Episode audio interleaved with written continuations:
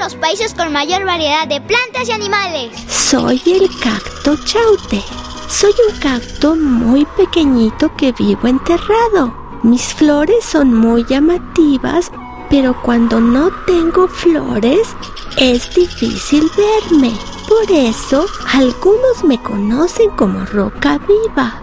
Los coleccionistas me buscan mucho y han hecho que sea muy escaso. Cuídenme, ¿no?